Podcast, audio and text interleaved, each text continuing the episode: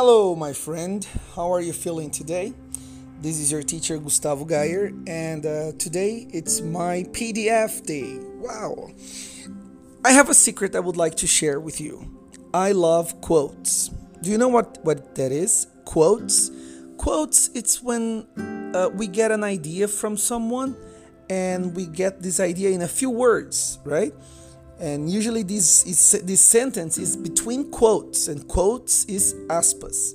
So quotes in Portuguese will be our citações.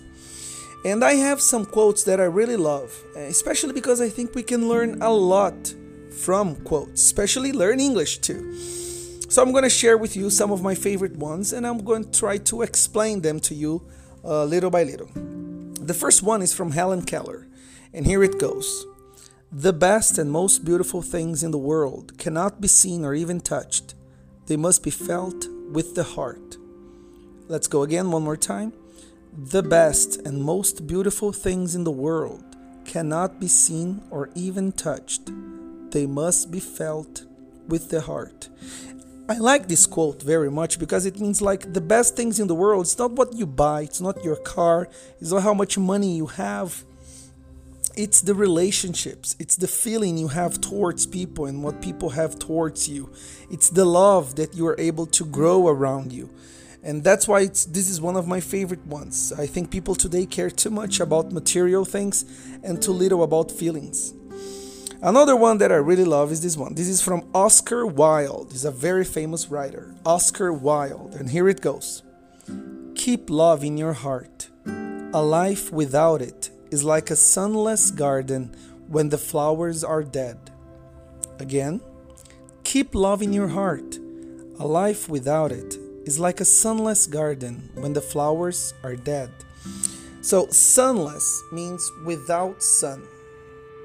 So, basically, it means that uh, life without love is like a dead garden where all the flowers are dead and all the color, the only color you can see is gray it's really sad, A Life Without Love. I really like this one. Oscar Wilde, a great, great writer.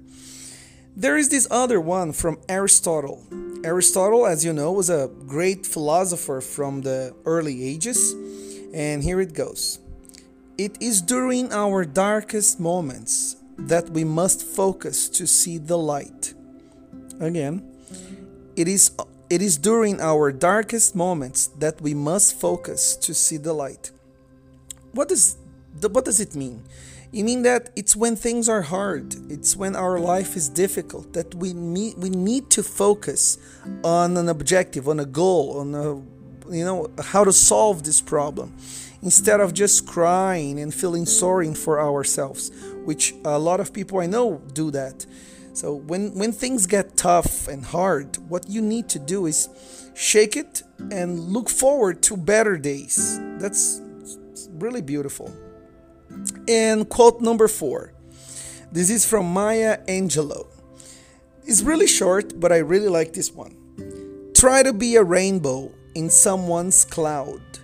Try to be a rainbow in someone's cloud. Basically, what it means is uh, try to make other people happier, try to make other people's lives better. If you do that, you will realize that you are making your own life better by doing that. You know, living for others, bringing joy and happiness to the world. If you're able to do that, you are helping this world become a better place. Quote number five Find a place inside where there's joy, and the joy will burn out the pain. Again, find a place inside where there is joy and the joy will burn out the pain.